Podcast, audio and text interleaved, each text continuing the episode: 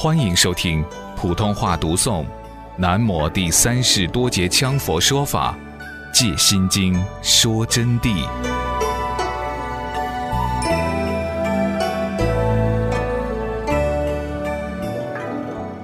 因为没有理解到无常的境界啊，说了半天是不会生用的。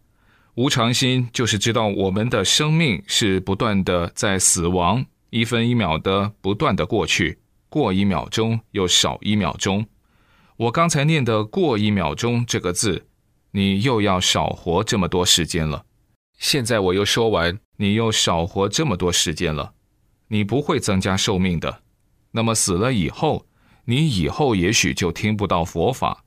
你说你做过多少坏事？同学们啊，哪个敢说他没有伤生害命？当然，众生是伤了的。哪个敢说他没有打妄语？哪个敢说他没有在这个世界上做过多少业障之事？那么，既然明白下辈子就很有可能学不到佛法，所以今生必须解脱。要解脱，那么就要有无常心。没有无常心，一切都是假的。有的同学做世间法的事积极的很，乃至全力以赴。想尽办法做生意，这里买来那里卖，八方穿走，看哪里有好东西赚钱，拼命去收购，可怜得很。比如有一位从西藏来的活佛，除了卖法器，就是出售虫草、藏红花，坐下来讲佛法，尽在胡说八道，骗外行。一天累了就睡眠，根本不修行，不做功课，尽在锦江大街边打转。看有什么文物可以赚钱，把自己的光阴全部浪费在这些私欲贪得上。人一天一天老了，走进无常了，很快就会把他拉到殡仪馆去火化了。他还在做发财美梦，太幼稚可怜了。教到他学佛法的时候，他就嫌累了。他甚至于听法的时候也不积极了，甚至于三天两头的打鱼晒网也不用功，应酬性的。那是在走佛法的过场啊，同学们啊！三大阿僧祇劫才能成佛，你们愿意做三大阿僧祇劫中间一个粒子吗？一个原子分子吗？只要你成了其中一份子，就要把你摆弄多少年？更何况你犯下了多少伤天害理的罪、杀生之业，你就不是三大阿僧祇劫成就的一员了。就算是你没有杀生。也许犯下了其他不敬业，等着你们的也是三恶道啊！所以你们最后还不一定能见弥勒菩萨龙华会。因此，你们今生就是要把自己练成炉火纯青，以最好的修行得最好的佛法，让你们今生必须成就脱离轮回。当然，我有佛法教你们。首先要有真正的出离心，没有真正的出离心的原因。就是没有奠定无常心才造成的。我在这里给同学们讲个公案，公案虽然很难听，但是它是一个事实的实例。有个出家的和尚，他出家以后呢，当时就没有无常心的，只有出离心。他觉得人世间是痛苦的，我必须要好好去学佛。那么要学佛，我就要把我这个家里面先断掉，我才去学。我首先就要离开我的妻子，我才去出家。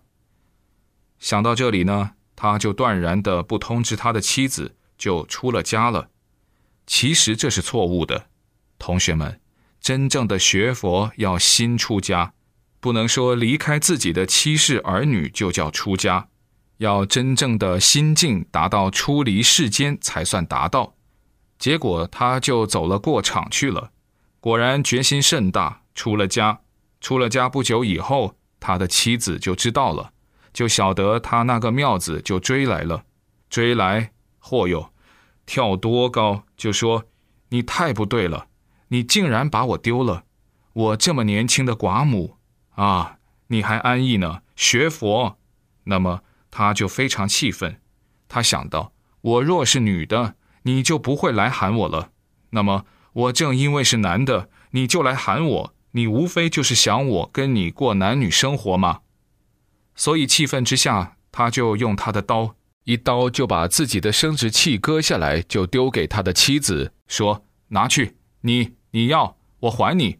我不，我不要，我我我我是出家出定的了。”或有，当时血流遍地，好不容易把他抢救过来。你说他好了不起呵，伟大呵，哦哟，众人佩服这个和尚，真和尚，真了不起。这一下就收了很多徒弟，他的徒弟呀收的多啊，特别是女弟子最多，觉得他最了不起，最要皈依他，最光荣，最荣耀。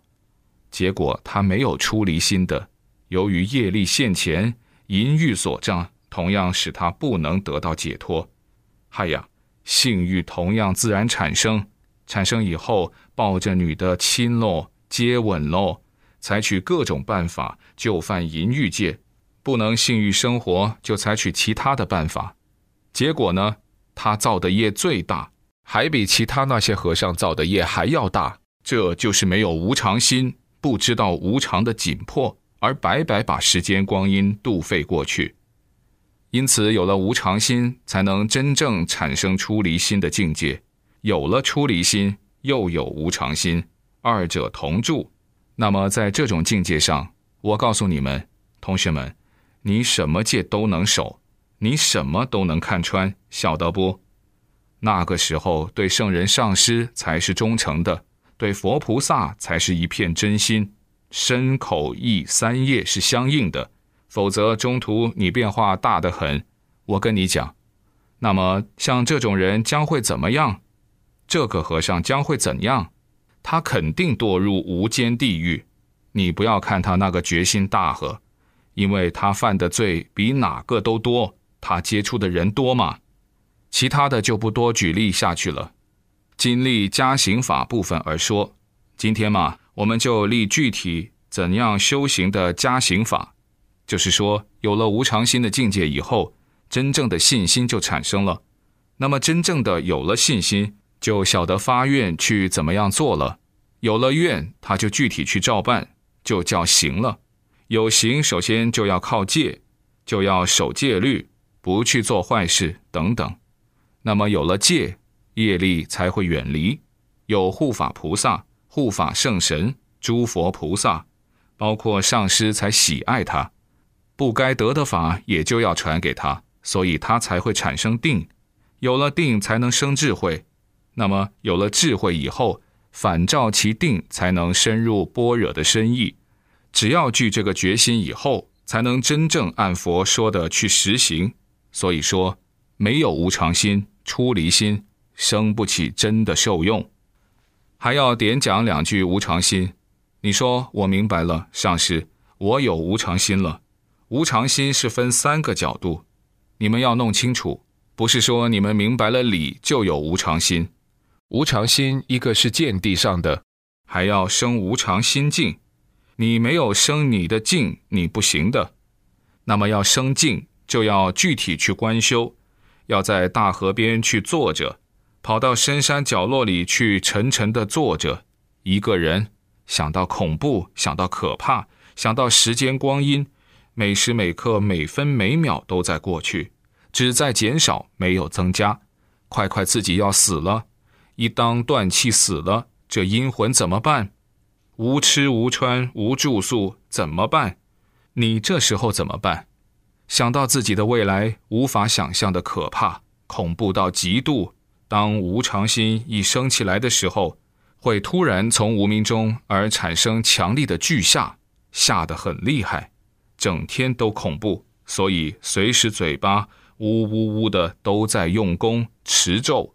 念佛修鬼，心意上都在想到修行戒律，自愿守法也认真修，看破世间法，远离外相功，不沾外道气，一心不菩提，而没有升起无常境的人，就完全不同了。学法的时间很认真，听讲佛法，修行的时间很专一，而且很有体会，乃至感动评论，义理头头是道。完全体现一代宗师的苗子，哪知道此类未生无常境的行人们，犹如萤火虫，一亮照人，刹那消失，管不了两天，乃至上午还在闻受正法教戒，下午就变成了与人争斗、嗔恨恶意、互不相让，乃至见到别人害人整人的时候，自己还帮一把，加力喊叫，完全就是一个活脱脱的师德下三滥，根本与修行学佛毫不沾边。这就是没有升起无常心境的所谓修行人或所谓的上师。你看眼前坐的这位老弟子啊，他升起了无常境的，他就是无常心紧迫的不得了，所以他对任何人讲啊，他说：“我跟你们不同，我的无常要到了，我现在要好好抓紧修行。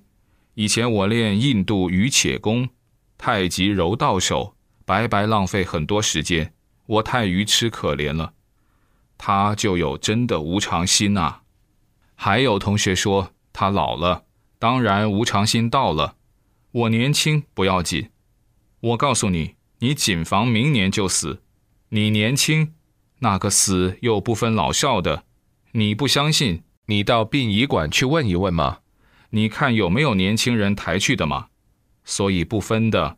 因此，随时随地，同学们都得把无常心抓起来啊！因为死期已经在为你做准备，这是事实。要这样，才能真正修起行来。